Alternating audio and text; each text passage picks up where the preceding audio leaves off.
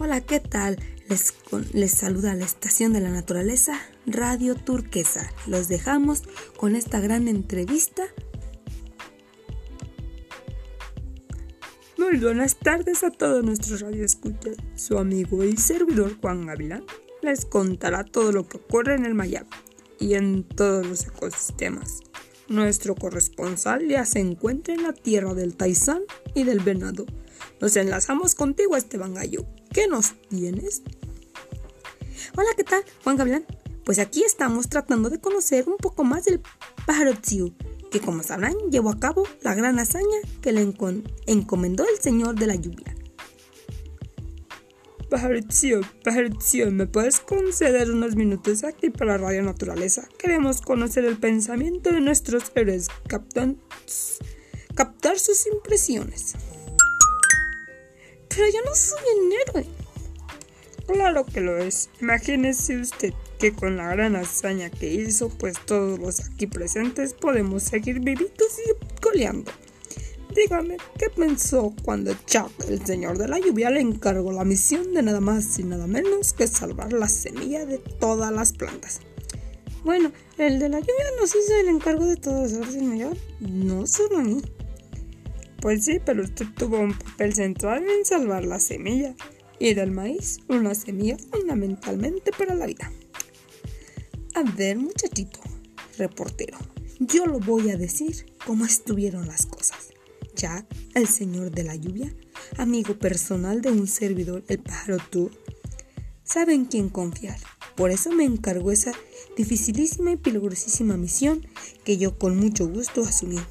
Hubiera sido más exitosa para mí la recuperación de la semilla del maíz, pero me pisotearon y cola todas las aves que pasaron encima de mí. Si no hubiera sido así, seguro yo había recuperado la importantísima y muy vital semilla del maíz. Pero queda claro que todas esas aves son amigas del pajarito, por eso todo el mundo lo alaba. O sea que usted cree que las otras aves se confundieron contra usted para que el pájaro Tsiu fuera el que rescatara la semilla del maíz. Pues más o menos. Bueno, finalmente le reconozco la valentía ese tal Siu, pues se metió entre las llamas y sacó victorioso la semilla del maíz. Ya tendré yo oportunidad de que Chuck me encomiende algo de mayor importancia y se me reconozca mis múltiples calidades. Gracias por sus palabras, señor Tom.